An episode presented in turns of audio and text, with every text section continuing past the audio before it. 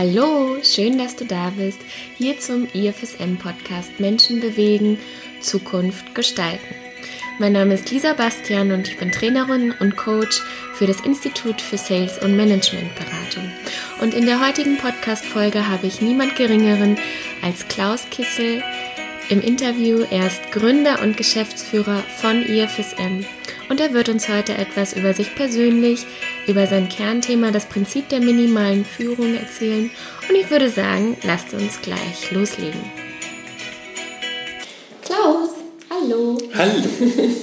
Schön, dass du da bist. Ähm, Gerne. Ja, vielleicht erzählen wir einfach mal ganz kurz, woher wir uns kennen, bevor wir dann gleich starten. Es fing ja damit an, dass ich damals noch bei Kissel Consulting, deinem letzten oder deinem älteren Unternehmen, ähm, meine Diplomarbeit geschrieben habe. Daher kennen wir uns. Und äh, ja, jetzt möchte ich einfach erstmal von dir hören, wer bist du, wo kommst du her, was machst du? Erzähl einfach von dir persönlich mal ein bisschen. Also ich bin Klaus Kissel, ich äh, bin jetzt äh, 50 Jahre jung und ähm, lebe seitdem auch im Mittelrheintal. Ähm, war dem immer sehr gerne verbunden, äh, hatte zwar mal Chancen, da wegzuziehen, allerdings äh, irgendwie zieht es mich immer wieder hin, weil ich das Rheinland liebe. Und wenn ich den Rhein nicht irgendwie einmal die Woche sehe, fehlt mir was. Das habe ich schon mal herausgefunden, als ich mal weiter weg gewohnt habe. Ursprünglich bin ich in Lahnstein aufgewachsen, bin dann ähm, in die Nähe von Koblenz gezogen, in Urba und äh, habe dort eine Familie drei Kinder, eine Frau und verschiedene Haustiere und ähm, habe mich mit dem Thema Personalentwicklung relativ früh beschäftigt. Nachdem ich erst bei einer Bank angefangen hatte, habe ich mich mit dem Thema Personalentwicklung ähm, weiterentwickelt und dort die Personalentwicklung aufgebaut in einer Bank. Und ähm, über dieses Thema wollte ich dann irgendwann Coach und Unternehmer werden. Bin dann mit dem Thema systemisches Coaching in Berührung gekommen und fand das ganz spannend und äh, beschäftige mich seitdem mit dem Thema systemisches Coaching, systemische Organisation, Organisationsentwicklung. Und das war für mich ähm, so der Ursprung meiner Arbeit auch als Selbstständiger. Ähm, habe dann dieses Unternehmen Kissel Consulting gegründet und darauf aufbauend irgendwann IFSM und bis heute für mich die größte Leidenschaft, eben im beruflichen Alltag auch selbst äh, zu trainieren oder selbst eben im Coaching und Workshops zu begleiten mhm. und Unternehmen da zu begleiten. Mhm. Das wäre so im Kurzen mal. Was, wer bin ich? Jetzt frage ich ja normalerweise unsere Trainer, wie kamt ihr zu IFSM? Aber jetzt muss ich dich natürlich fragen, wie kam es denn eigentlich zur Gründung von IFSM? IFSM ist auf einer Autofahrt gegründet worden. Ähm, damals noch als Idee, es ein reines Unternehmen für Vertriebsentwicklung ähm, ja, äh, aufzubauen. Ich bin mit meinem Geschäftsführerkollegen Uwe Reuche im Auto äh, für ein Projekt einer großen deutschen Bank unterwegs gewesen. Und wir hatten uns überlegt, irgendwie muss man Vertrieb mal anders denken. Wir hatten damals noch Vertriebstrainings gemacht, die sehr, sehr stark auf das Methodische aufgebaut hat. Und irgendwie kam uns so zuvor, ähm, Vertrieb kommt ja nicht von dem Wort vertreiben, sondern eigentlich müsste es eine andere Haltung. Mhm. Es bräuchte eine andere Haltung für Vertriebsmitarbeiter. Und so kam die Uridee, wir müssen ein eigenes Institut gründen, was sich mit diesem Thema mal beschäftigt und was einen eigenen Beirat auch hat, der sich mit der Wissenschaft und mit dem äh, Vertriebsgedanken der Zukunft beschäftigt. Und so haben wir IFSM gegründet. IFSM ist dann sehr, sehr groß geworden und irgendwann haben wir gesagt, okay, wir müssen IFSM und Kissel Consulting zusammenführen. Kissel Consulting hat sich damals hauptsächlich mit Leadership beschäftigt. Und so ist jetzt IFSM das Unternehmen, was beides zusammen ähm, integriert. Die Themen Leadership, die Themen Organisationsentwicklung und die Themen Vertriebsentwicklung. Mhm. Sehr schön. Auf Autofahrten passiert das doch immer. Genau, weil man sitzt, dann, man sitzt dann sechs Stunden mit äh, seinem zukünftigen Geschäftsführerkollegen, damals wussten wir das ja noch nicht, zusammen und wir kamen einfach ins, äh, ins Spielen, ins Gedankenspiel mhm. und ähm, Manchmal ist es ja so, dass man dann bei den Gedanken bleibt, aber da haben wir dann wirklich äh, Nägel mit Köpfen rausgemacht. Mhm. Wie war das dann so, dass ihr euch zu dieser Entscheidung dann durchgerungen habt, also dass ihr beide praktisch Ja zueinander gesagt habt? Naja, es ist auf der einen Seite ja das, was vielleicht heute auch Unternehmen wieder brauchen. Äh, sie brauchen Mut und Zeit, um neue Ideen voranzubringen. Mhm. Und wir haben uns regelmäßig dann in Nürnberg getroffen. Das ist so in der Mitte, weil er kommt aus Rosenheim. Damals war er noch in, in Wien sogar. Und ähm, ich kam eben hier aus dem Mittelrheintal und wir haben uns in Nürnberg immer wieder getroffen und so Strategietage gemacht. Und dann die Idee von IFSM vorangetrieben. Und ähm, dann wurde, also es waren auch ganz krude Ideen dabei am Anfang, äh, die wir mittlerweile verworfen haben. Wir hatten mal eine 4O-Analyse, das weiß ich heute noch, das ist eine Katastrophe gewesen. Aber wir kamen eben immer mehr zu solchen Produkten und äh, Ideen, die dann ausprobiert wurden. Mhm. Also wir haben einfach kreativ ausprobiert und iterativ ist zum Beispiel der Sales Coach ein Erfolgsmodell und andere Ideen wie das besagte 4O-Analyse-Tool mit Excel damals ähm, ist Gott sei Dank ähm, in unserem Archiv gelandet. Mhm. Also das heißt, was würdest du sagen, was braucht es, um so eine ja, Idee dann auch durchzusetzen, um daran festzuhalten? Ihr habt schon, du hast schon erzählt, es ging darum, dass ihr euch regelmäßig gesehen habt, also Zeit investiert.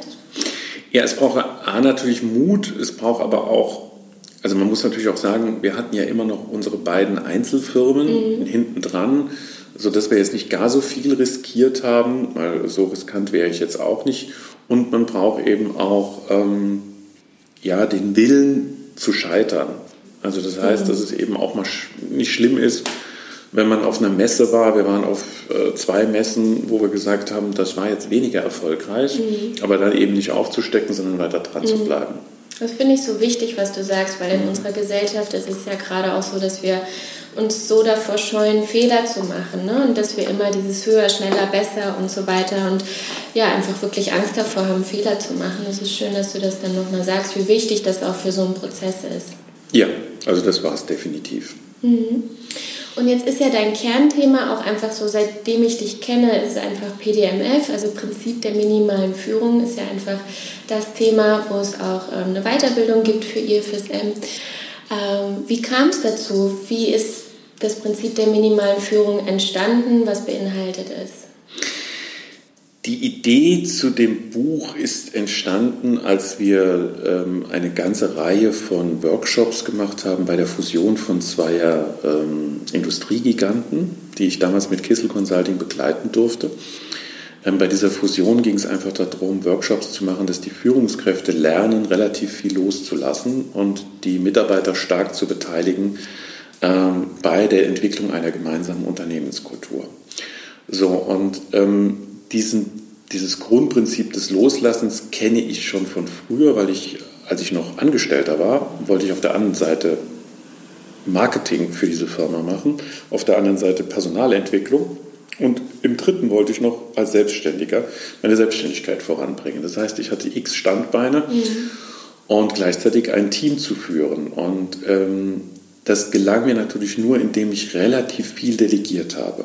Mhm. Und das Team ist innerhalb von kürzester Zeit, konnte sich das komplett selbst organisieren. Und ich habe plötzlich gemerkt, dass es im Grunde genommen meine Art der Führung nicht mehr braucht. Und ich weniger wie eine Ampel äh, geführt habe, sondern eher wie so ein Kreisverkehr, also dass die sich selbst organisieren konnten. Die hatten Regeln, die Regeln hatten wir gemeinsam aufgestellt. Und dieses Grundprinzip führen im Kreisverkehr und nicht führen wie eine Ampel, ähm, das konnte ich in diese Workshops einbringen und da kam dann die Idee, schreib doch mal ein Buch dazu. Mhm. Und das ist 2006 entstanden und gemeinsam mit Wolfgang Schinkel, geschätzten Kollegen aus Österreich, habe ich dann dieses Buch geschrieben. Da haben wir uns auch wieder in Nürnberg getroffen und diese Bücher dann immer wieder zusammen verfasst. Und äh, auch damals wussten wir nicht, dass das jetzt wirklich so erfolgreich wird, aber seitdem äh, gibt es viele, viele Unternehmen, die sich damit beschäftigen und das als so das Grundmindset nehmen, mhm. Um ihre Führungsmannschaften aufzubauen. Das freut mich natürlich heute, nachdem ich es jetzt auch schon dreimal umgeschrieben habe, weil es natürlich immer wieder, das ist so bei einem Buch, kaum hat man es geschrieben, ist es schon wieder alt und man denkt, oh, ich müsste schon wieder umschreiben. Mhm. Deswegen kommt da auch regelmäßig wieder eine Neuauflage rein. Mhm. Ähm, jetzt hast du ja eben auch davon erzählt, dass du es selbst angewandt hast. Was fasziniert dich denn so daran und wie hast du es für dich auch selbst angewandt, umgesetzt? Nimm uns mal nochmal mit in diese Zeit da rein, wie ist das nochmal so entstanden? Ja, fasziniert hat mich, dass ich wirklich ähm, durch Ausprobieren ähm, das ja, mit, mit ähm, erfahren habe, wie leicht es ist, wenn man Mitarbeitern den Freiraum gibt, mhm.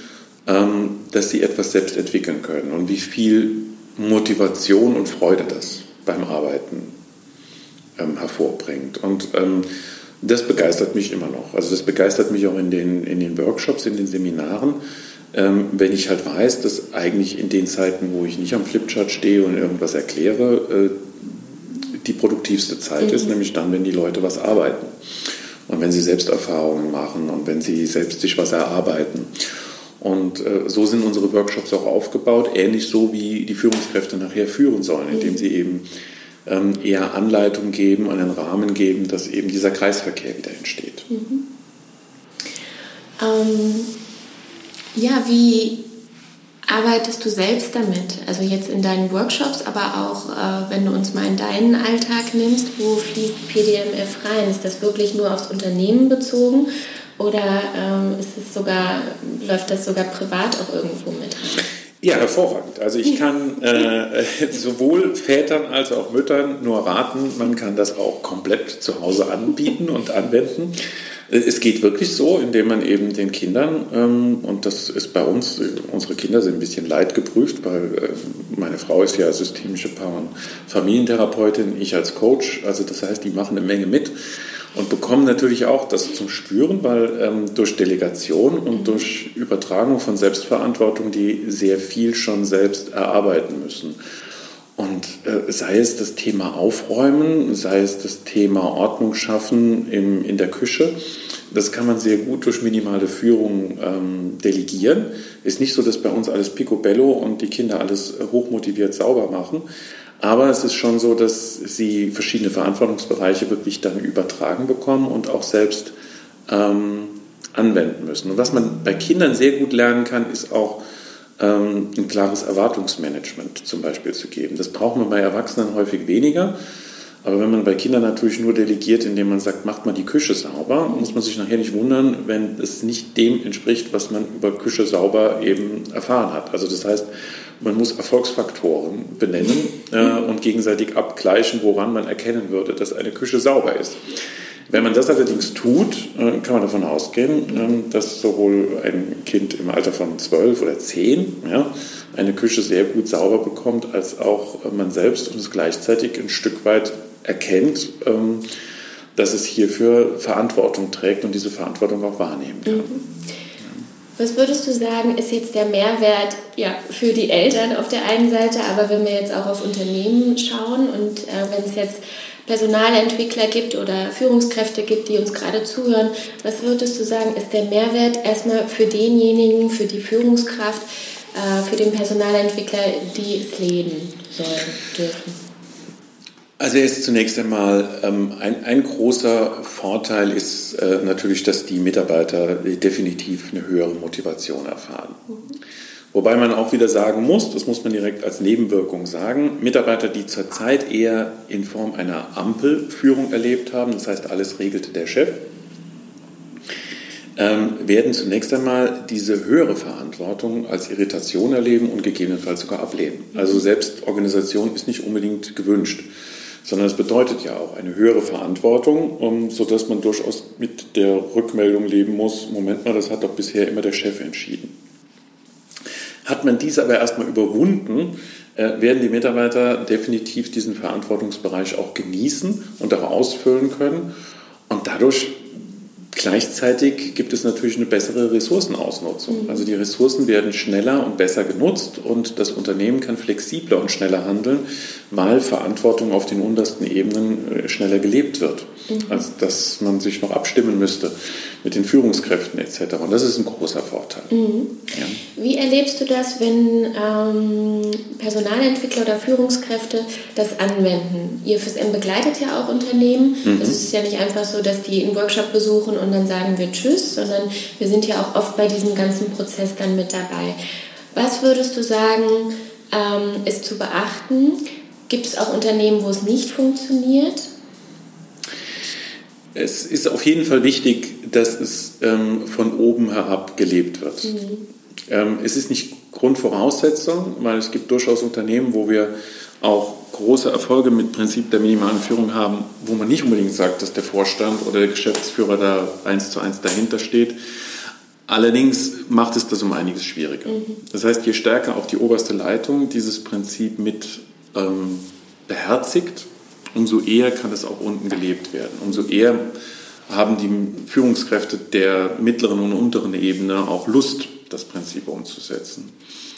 Es ist so, dass ähm, wir in vielen Unternehmen eben dann noch an so Grenzen der Struktur- und Organisationsvoraussetzungen, ähm, äh, also mal so Schwierigkeiten haben mit den organisationalen Voraussetzungen, die da sind.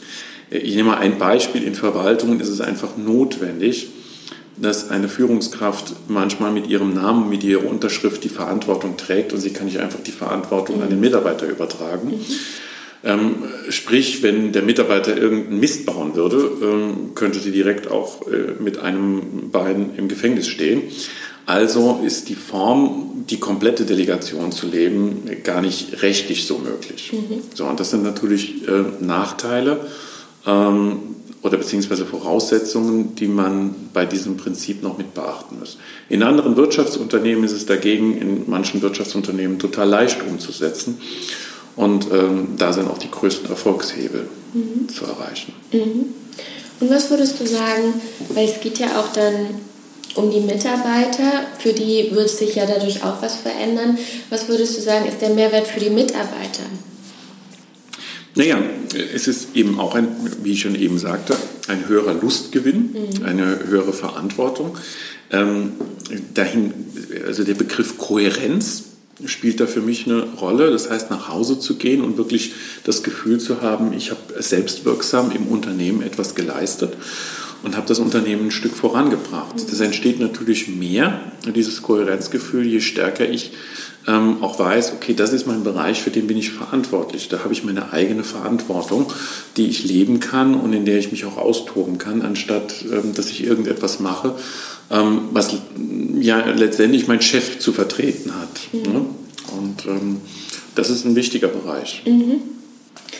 Und wenn wir jetzt Zuhörer haben, die einfach Lust darauf haben, das auch mal auszuprobieren, die auch schon mal was darüber gehört haben, aber sich noch nicht ganz sicher sind, gibt es irgendwas, was du denen sagen möchtest? Gibt es Voraussetzungen, die wichtig sind?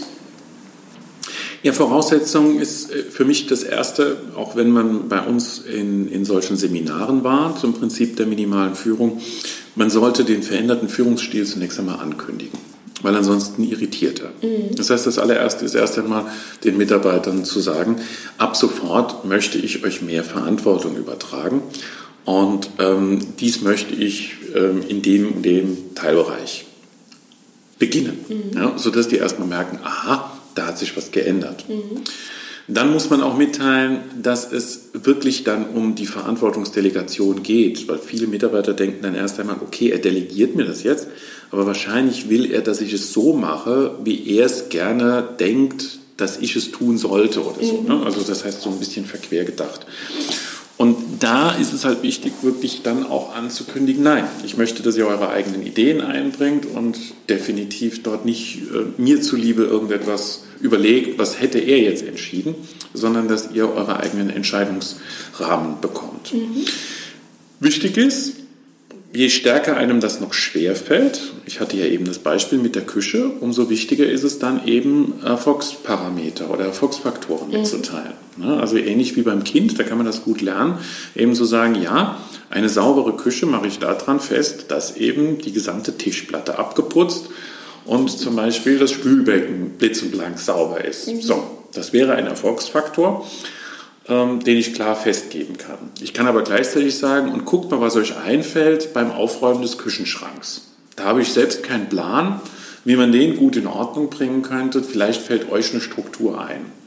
So, und dann kann ich nachher überrascht gucken, wie plötzlich die Gewürze in Reihe und Ordnung stehen, wie ich es nie gehabt hätte. Mhm muss dann aber auch damit leben, dass es vielleicht eine Ordnung hätte, die ich nicht mehr gewünscht hätte. Und das ist so ein alltägliches Beispiel, was man gut aufs Unternehmen übertragen kann, um zu sagen, da muss ich eben lernen, Erfolgsfaktoren klar zu benennen und richtig delegieren lernen. Das ist mhm. eigentlich die große Voraussetzung. Mhm. Jetzt hast du gerade eben was total Spannendes gesagt, gerade als um, um den Küchenschrank geht. Was mache ich denn als Führungskraft, wenn der Küchenschrank jetzt nicht, doch so ist? Also ich hatte zwar keine Vorstellung, ich habe es ja auch delegiert, hast du ja auch gesagt, aber was mache ich denn, wenn ich merke, nee, das funktioniert so nicht? Oder nee, da kann ich mich überhaupt nicht mit identifizieren. Da muss man ja auch aufpassen, dass man die Mitarbeiter nicht gleich wieder demotiviert und dass, man, dass dieser Zauber nicht verloren geht. Was würdest du da sagen? Ja, dann ist es eben auf der einen Seite wichtig, zunächst einmal äh, vielleicht zu erfragen, welchen Hintergrund hatte der Mitarbeiter oder in dem Fall das Kind, jetzt zum Beispiel ähm, das Salz ganz nach hinten zu räumen. Ja? und Ingwer und Koriander nach vorne, ja? wo man leichter dran kommt. Und es kann ja sein, dass es da irgendwelche Hintergründe gibt, die, die ich überhaupt nicht begriffen habe. Wenn jetzt das Kind sagt, eigentlich kein, ich habe mir keine Gedanken gemacht, aber irgendwie fand ich Koriander und Ingwer, war gelb-grün, fand ich schöner als weiß, Salz, deswegen habe ich es nach hinten, dann könnte ich zum Beispiel sagen, ja, du hast recht, vom ästhetischen Ansatz her finde ich das total richtig sortiert. Vom pragmatischen Ansatz her würde ich es aber gerne nach vorne. An diesem Beispiel wird fest, man muss überlegen, für was muss man dann Wertschätzung und Lob auch rüberbringen. Mhm. Und wenn man die Grundvoraussetzung oder die Grundüberlegung eben hat, dass jedes Fehlverhalten irgendwie eine positive Absicht hat, dann gehe ich davon aus, dass auch diese Sortierung, auch wenn sie unpraktisch war, wahrscheinlich eine für den Mitarbeiter oder in dem Fall für das Kind vorteilhafte Sortierung war. Und die gilt es zu wertschätzen und gleichzeitig kann ich dann sagen, ich wünsche mir aber das Salz nach vorne, ist zwar dann nicht so schön, steht dann weiß, aber wir können dann viel schneller und viel besser kochen. Mhm. Und in diesem Sinne, glaube ich, kann ich lernen, also den, den, den, Mitarbeiter oder das Kind dazu anhalten zu lernen. Und auf der anderen Seite ähm, hat es eine Erklärung bekommen, ähm, die wertschätzend mit ihrer Sortierung oder mit seiner Sortierung dann umgegangen ist. Mhm. So wäre meine Erklärung. Das ist für wahr nicht immer einfach, ähm, weil man instinktiv wahrscheinlich als erstes immer denkt, oh Gott, warum steht denn das Salz da hinten? Und ähm, da muss man gucken und lernen, ähm, dann seinen Instinkt auszuschalten mhm. und eben ähm, ja, überlegt kommunizieren. Mhm. Jetzt habe ich ähm, im Abschluss ja immer noch mal so meine Fragen, die ich jedem stelle und dir würde ich sie natürlich auch gerne stellen. Und zwar starte ich mal mit der Frage, wie sieht denn eigentlich für dich aufgrund deiner Erfahrung, aufgrund deiner jahrelangen Erfahrung der Ausbildung, aufgrund der Erfahrung, die du mit ganz vielen, auch unterschiedlichen Unternehmen gemacht hast, wie sieht für dich das perfekte Unternehmen aus? Das perfekte Unternehmen hat für mich zunächst einmal eine gemeinsam ausgerichtete Kultur- und Wertefokus. Und das nicht nur, weil es ein Leitbild braucht, was man an die Wand hängt, sondern weil es wirklich auch danach handelt. Das heißt, ähm, dieses, dieses Leitbild oder dieser Wertefokus bestehend aus sechs, acht oder neun Werten, die dem Unternehmen und den Mitarbeitern wichtig ist, findet man in vielen, vielen Handlungen und Ritualen, die in dem Unternehmen auch gelebt werden. Und sie ist so zentral, dass danach sich auch die Organisationsstruktur ausrichtet. Das heißt, Organisationsstruktur ist nicht mehr eine Blaupause, die man von dem einen Unternehmen aufs andere überträgt, sondern die aus Sicht der Kundenbedürfnisse Sinn macht, der Kunden- und Mitarbeiterbedürfnisse Sinn macht, so muss ich es ergänzen. Das heißt, wo braucht es wirklich Führung und welche Rolle? Mhm. Heute gibt es in vielen Unternehmen immer noch Führungskräfte, die, weil sie fachlich der Beste waren, ähm, Führungskraft geworden sind. Mhm. Das ist in vielerlei Hinsicht nicht mehr notwendig. Also braucht es eine andere Form von Führung und eine andere Form von Führungsqualifizierung. Und ähm, dafür sollte zunächst einmal überlegt werden, welche Struktur macht aus Sicht der Kundenperspektive und der Mitarbeiterperspektive Sinn. Und diese muss dann gelebt werden. Ähm, und deswegen gibt es keine Blaupause für ein perfektes Unternehmen. Aber der Kern wäre ein gemeinsamer Wertefokus. Mhm. Und was sind für dich, angelehnt an The Big Five for Life, was sind denn für dich deine persönlichen Big Five for Life, wenn du jetzt auf die nächsten Jahre schaust? Was möchtest du für dich noch erreichen? Oh, was möchte ich noch erreichen? Ähm, natürlich steht da erstmal mehr Zeit für Genuss, ich möchte das Leben noch mehr genießen können, weil wie das halt so ist bei einem Unternehmer, er hat eine Zeit lang es nicht so sehr genossen. Oder er dachte äh, es zu genießen, indem er möglichst viel arbeitet. Also das wäre ganz oben, ganz äh, daneben ist das Thema ähm, Sinn. Und den verbinde ich ganz stark mit dem Thema Familie. Also das heißt, in Beziehungen mit meiner Familie noch stärker zu leben, weil das für mich wirklich so der Dreh- und Angelpunkt ist von allem, wo ich auch meine Kraft schöpfe und äh, da noch viel mehr Zeit äh, zu verbringen. Ähm, das Dritte ist schon, dass ich ähm, Lust habe, noch mehr zu entwickeln. Also ich bin immer noch sehr viel äh, neue Gedanken und Innovation am Treiben, was das Unternehmen anbetrifft. Ich habe keine Gedanken an irgendeiner Rentenzeit oder ähnliches, sondern sehe mich da eher als Künstler, der da noch lange Zeit auch wirbeln wird, mhm. der allerdings erkennen muss, das sehe ich auch, wann irgendwann genug ist, aber das ist Gott sei Dank noch weit weg. Ähm, das vierte wäre für mich Musik. Mhm. Ähm, ich habe äh, jahrelang sehr, sehr lebhaft Musik betrieben. Das ist im Rahmen der Selbstständigkeit sehr stark verschüttet worden und muss wieder hervorgekramt werden. Also Musik wäre auf jeden Fall The Big Five for Life. Und äh, das fünfte halte ich mir frei. Das werde ich noch suchen. Das entwickelt sich. Also sind es erstmal Big Four. Mhm, sehr schön. Gibt es eine Person oder eine Situation, die dich auf deinem Weg sehr inspiriert hat?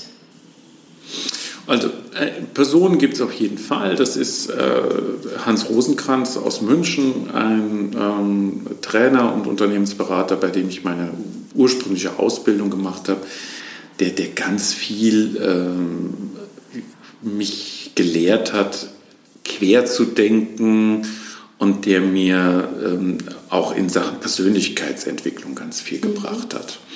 Also das ist sicherlich die erste Person, die mir einfällt. Ähm, dann muss ich einfach sagen, ich hatte einen äh, hervorragenden Vorstand, äh, zwei Vorstände bei meinem ersten Unternehmen, äh, Herr Alt und Herr Grossmann, äh, die sehr viel in meine Leistung und in mein Tun äh, investiert haben, sodass ich überhaupt diese Ausbildungen genießen konnte und mir diese Selbstständigkeit jetzt leisten konnte. Denen hatte ich auch viel zu verdanken. Und dann ist es immer mehr auch äh, meine Eltern, das war mir früher nicht so bewusst, aber mein Vater eben vom musischen, aber auch vom, vom kreativen her und meine Mutter äh, von dieser positiven, optimistischen Grad her, die mich ganz viel inspiriert haben, mhm. Ähm, das zu tun, was ich heute mache und meinen eigenen Stil so zu entwickeln. Und ähm, der ist eigentlich so eine Mischung aus meinen beiden Eltern. Das ist mir immer mehr bewusst geworden. Mhm. Und gibt es einen Buchtipp, den du empfehlen kannst? Gerade ähm, zum Thema PDMF. Du hast selbst gesagt, du hast das Buch geschrieben. Da gibt es jetzt die dritte Auflage, glaube ich. Mhm. Ne? Ähm, aber gibt es sonst noch einen Buchtipp, der dich im Laufe deiner Ausbildung, äh, im Laufe deiner Jahre äh, inspiriert hat? Gibt es da etwas, was du empfehlen kannst? Also empfehlen kann ich grundsätzlich Bücher von Nils Fehling ähm, der der äh, Führen mit flexiblen Zielen 2006 geschrieben hat und äh, wo ich gesagt habe, das ist auch so eins zu eins das, was ich äh, empfehlen würde, äh, gerade zum Thema Zielvereinbarungen, wenn Unternehmen nachdenken, so etwas Grauseliges wie Zielvereinbarungen einzuführen, dieses Buch erstmal zu lesen. Aber ähm, konkret, Buchempfehlung wäre das äh, kollegial geführte Unternehmen von Bernd Österreich und Claudia Schröder. Das ist ein Buch über Ideen und Praktiken für agile Organisationen von morgen. In gewisser Weise, das, was äh, du vorhin ja gefragt hast, gibt es das perfekte Unternehmen? Da sind so Anleitungen dazu, wie mhm. sollte eigentlich so eine Organisation aussehen. Und das finde ich ein sehr, sehr hilfreiches, sehr buntes ähm, und sehr gut illustriertes mhm. Buch. Okay. Ja, ähm, vielleicht noch eine letzte Frage. Was steht bei ihr fürs M nächstes Jahr noch an? Gibt es da. Wir haben ähm, jetzt in diesem Jahr unsere Akademie mhm. ähm, sehr stark erweitert. Das heißt, äh, dadurch, dass wir umgezogen sind jetzt in die neuen Räumlichkeiten im Westerwald, in Hörgrenzhausen, haben wir ja ähm, mehr Räume, um auch Seminare selbst anzubieten und ähm, haben das Akademieprogramm auf 20 offene Seminare ausgeweitet. Und das ist ähm, zunächst einmal unser großer Fokus, einfach mhm. unsere offenen Seminare für Mitarbeiter und für Führungskräfte ähm, vermehrt anzubieten und voll zu bekommen, weil wir merken, das Haus hier hat so eine ganz eigene ähm, Lernkultur auch, ähm, die wir nutzen wollen mhm. und die wir den Unternehmen jetzt gerade hier in der Region, aber auch überregional anbieten möchten. Mhm. Okay. Ich danke dir ganz, ganz herzlich. Es war sehr schön, nicht nur auch in PDMF und in deine Vorgehensweise, sondern einfach auch nochmal ein Stück von dir persönlich kennenzulernen. Ich wünsche dir uns ganz viel Erfolg für die nächsten Jahre und äh, danke dir für das Gespräch. Danke, Lisa. Ich hoffe, das Interview mit Klaus Kissel hat dir gefallen und dass du dir beruflich oder privat etwas mitnehmen konntest. Wie schon erwähnt, die Bücher werde ich in den Shownotes verlinken, die Klaus Kissel empfohlen hat. Und wenn du Fragen hast, scheu dich nicht, uns anzurufen, uns auf der Homepage zu besuchen, www.ifsm-online.com. Schreib uns gerne eine Nachricht oder wir sehen uns vielleicht bei einem offenen Seminar oder bei einem Inhouse-Seminar bei dir im Unternehmen. Ich wünsche dir noch einen wunderschönen Tag.